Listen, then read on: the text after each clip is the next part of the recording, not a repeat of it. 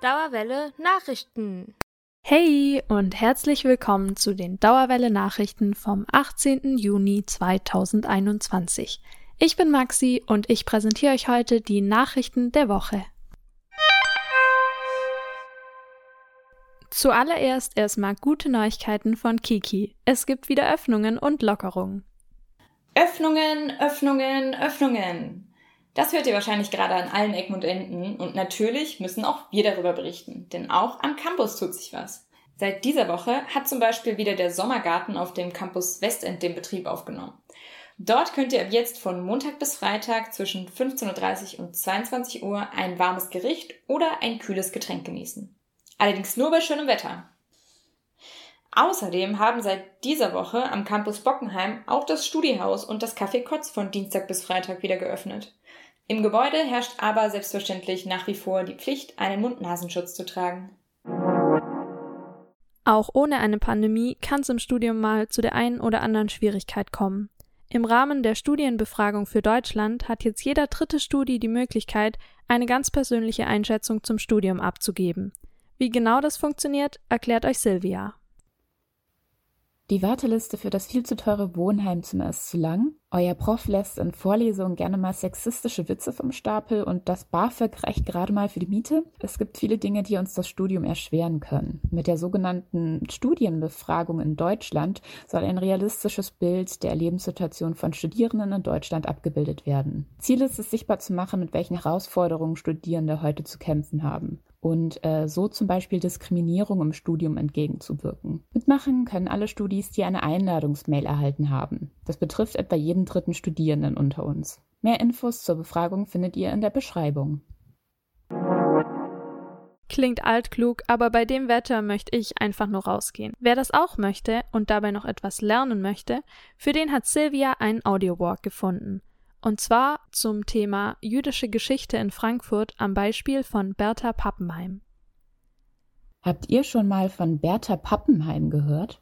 Wenn nicht, könnt ihr das bei einem Stadtrundgang mit dem Handy nachholen. Mit der Bertha Pappenheim Map erkundet ihr über Audiobox Frankfurter jüdische Geschichte um 1900. Im Mittelpunkt steht dabei die Namensgeberin des Projekts. Bertha Pappenheim war eine jüdische Sozialaktivistin. Sie hat sich vor allem gegen den Frauen- und Mädchenhandel engagiert. Auf ihren Spuren bewegt ihr euch durch das Westend, Bahnhofsviertel und die Innenstadt bis zum Ostend. Die App mit den Audiobox startet am 20. Juni mit einem Eröffnungsrundgang um 14 Uhr auf dem Vorplatz des Jüdischen Museums Frankfurt. Mehr zum Projekt findet ihr in der Beschreibung.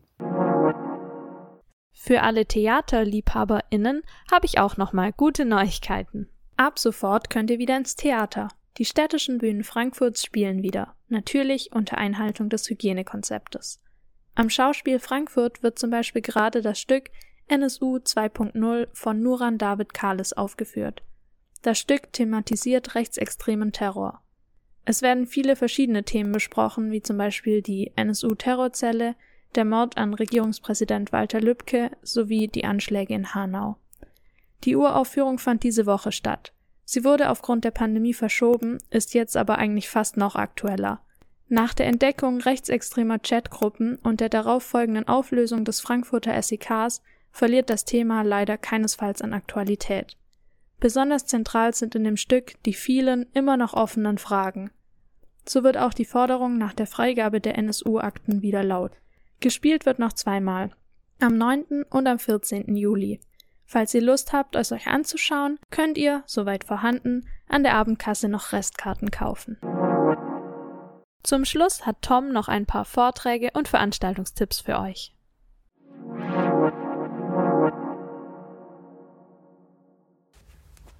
Auch diese Woche gibt es wieder ein paar interessante Veranstaltungen. Koranforschung 2.0 Digitale Gegenwart und Zukunftsvisionen. Die Akademie für Islam in Wissenschaft und Gesellschaft veranstaltet am 21. Juni um 18 Uhr einen digitalen Live-Talk Verschiedene Professoren und Professorinnen sprechen über die Digitalisierung in der Islamwissenschaft und den islamisch-theologischen Studien. Das digitale Gespräch wird live auf dem YouTube-Kanal der Akademie übertragen. Den Link zum Stream am 21.06. findet ihr in der Beschreibung. KZ-Häftlinge in Frankfurt. Das Außenlager der Adlerwerke August 1944 bis März 1945. Dr. Andrea Rudorf hält einen Vortrag über die damalige Beschäftigung von KZ-Häftlingen in Frankfurt. Es wird um die Errichtung des Lagers, seine Einbindung in das KZ-System, die Verfolgungsgeschichten der Häftlinge und ihre Existenzbedingungen im Lager gehen. Die Veranstaltung findet über Zoom-Meetings am 23. Juni um 18.15 Uhr mit anschließender Diskussion im Chat statt. Den Link zur Veranstaltung findet ihr ebenfalls in der Beschreibung.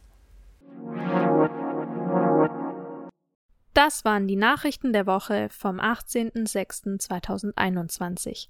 Wir von der Redaktion wünschen euch ein wunderschönes sonniges Wochenende und eine gute Woche.